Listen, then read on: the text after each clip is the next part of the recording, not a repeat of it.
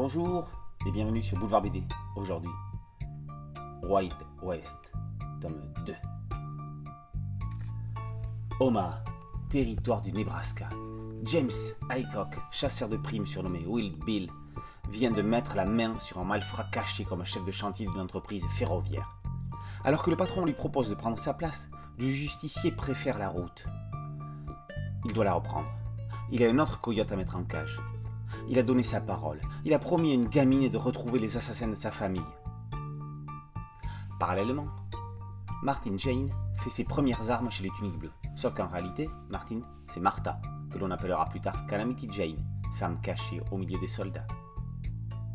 Après, être remonté aux sources pour raconter la genèse de Calamity Jane, Thierry Gloris et Jacques Lamontagne poursuivent la vie de Martha Jane Canary en mettant Will Bill sur sa route.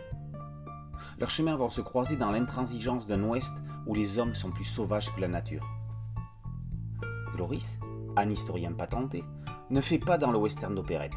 Cruel et réaliste, le monde de Wild West est bien plus conforme à la réalité que n'importe quel western en BD actuel. Le scénariste met en parallèle les destins de Wild Bill Hickok et de Martha Jane Canary. Chacun d'eux est le narrateur de ses aventures jusqu'à ce qu'ils se rencontrent. Aidé par des cartouches de couleur, on ne s'y perd jamais. Là où Gloris fait encore plus fort, c'est que l'on voit qu'il a écrit certaines scènes pour que son dessinateur puisse s'en donner à cœur joie. Dans un trait durci et assuré, et des couleurs assombries afin de coller au plus près à la rudesse de l'univers, Jacques Lamontagne n'a pas peur de tout montrer. Le sexe et le sang faisaient partie du quotidien des cow-boys. Si de nombreux dessinateurs ont cherché à édulcorer des scènes, ici, on ose, comme dans du Tarantino. On n'est pas dans l'allusion comme chez John Ford. C'est aussi la première fois que l'on pénètre autant au fond de l'univers indien depuis l'impressionnant Celui qui est né deux fois de Derrida.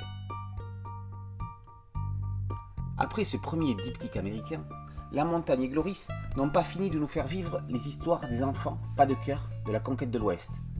La ruée vers l'or commence à chatouiller les cow-boys. En attendant, ne vous privez pas de relire On a tué Will Bill de Herman, également paru chez Dupuis il y a quelques années dans la collection Air Libre. Wild West, tome 2, Wild Bill, par Gloris et la Montagne, est paru aux éditions Dupuis. Boulevard BD, c'est un podcast audio, une chaîne YouTube. N'oubliez pas de liker, de vous abonner et d'activer la cloche de notification pour être prévenu des nouvelles chroniques. A très bientôt sur Boulevard BD. Ciao